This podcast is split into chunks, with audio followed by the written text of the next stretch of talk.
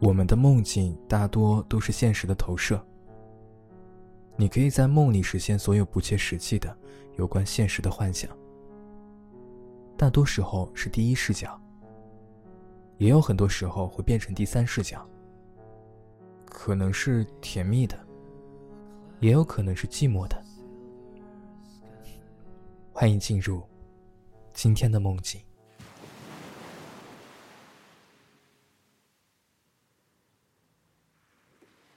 我和小林站在码头。看着这座破旧的、有些年代感的砖瓦房，你从哪里找到这个地方的？我不可思议的问他。他撇了撇嘴，没说话。你就直接这么定下了？我稍微加大了一点音量。他撸起袖子，说。我跟你说啊，其实这个地方我有认真考虑过的。再过几年，绝对是个旅游风景区。到时候啊，小卖部开在这里，那绝对赚的盆和钵都装不下。夜色逐渐把港口层层包围，小林蹲在地上点燃的烟火，成了港口码头唯一的光点。你是想说“盆满钵满”吧？他轻轻笑了一声。一个月以后，小林开在港口码头的这家小卖部就正式营业了。他很久以前就想搬来舟山生活。他说，这里是离他最近的、靠近海岸的地方。男人都应该有过一个关于大海的幻想。既然不能出海，那就在海岸边做一些别人眼中很酷的事情。于是他就找了一个港口，开了一家小卖部。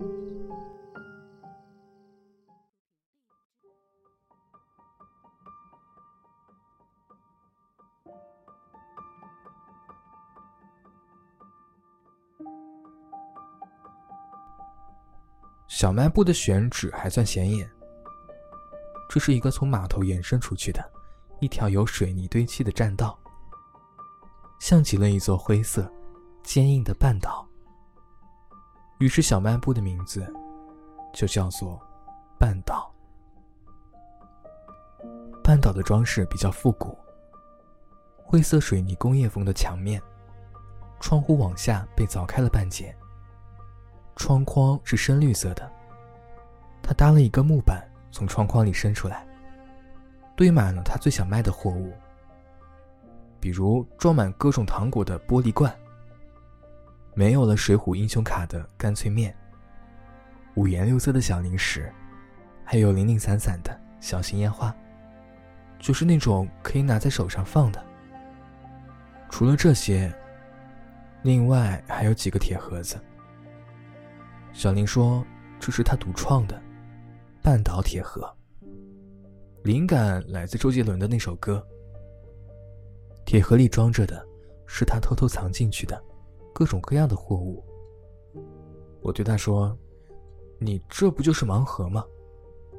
他不以为意的摆摆手，说了句肤浅。小卖部凌晨五点开张，因为小林想每天都能看见海上的日出。晚上九点打烊，因为小林要每晚在店里追完刚刚更新的电视剧。海风把咸腥的空气吹到了海岸，同时吹来的还有他的故事。店里来的客人大多把这里当成了一个拍照景点。我似乎真的慢慢相信他说的，这里以后会变成一个旅游胜地。但是入夜之后。伴随海浪而来的巨大的寂静，总是让小林的心情暗淡下去。直到遇见那个女孩。兄弟，这糖不甜呀。坐在店里看着电视机，打着盹的小林被吓了一个机灵。女孩又打开了一个糖纸。嗯，我再尝尝这个。嗯，这个我喜欢，像大白兔奶糖。哎，这不会真的是大白兔吧？看这糖纸也不像啊。一共十块，扫码还是现金？哦，对了，本店不设找零。抢劫吧！两块糖就收我十块。你才抢劫吧！快给钱！好凶！给，我就一张五十的，找钱。本店不设找零。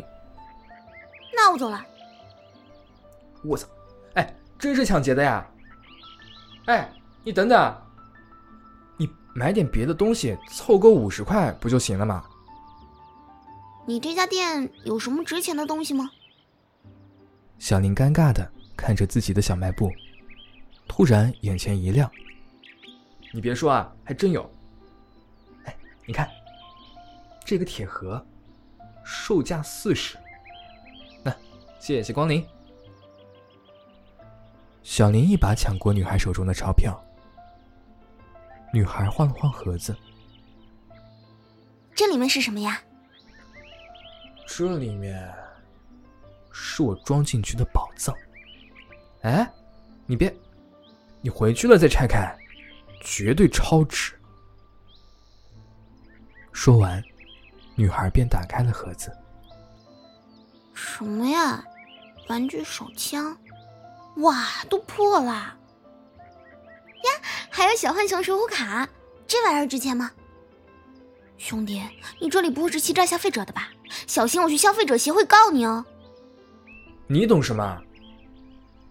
小林小心翼翼的把五十元钞票塞进抽屉。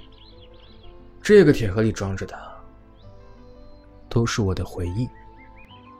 你的回忆，回忆能值多少钱？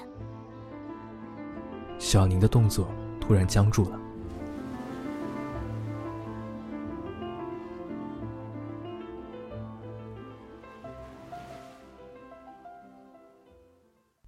值四十块。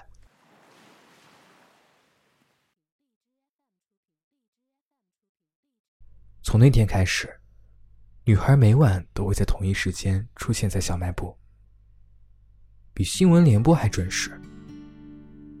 直到一周后，小林终于忍不住问她：“你怎么每天晚上都来我这儿呀？你是不是看上我了？”女孩没说话，安静的拿出第一次从铁盒里开出的玩具枪，对准了自己的太阳穴。还好，只是把玩具枪。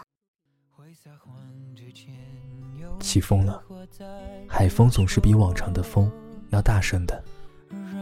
那些看上去似乎已经脱口而出的话，也许是因为风声太大，也许是因为只是一场梦境，所以最后的那句话，没有人听见他说了什么。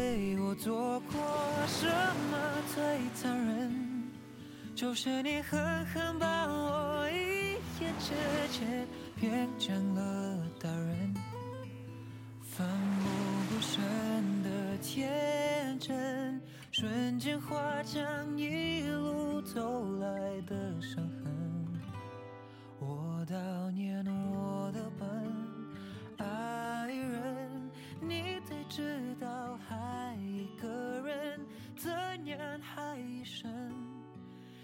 快打干净，我进入极乐园，扎进了。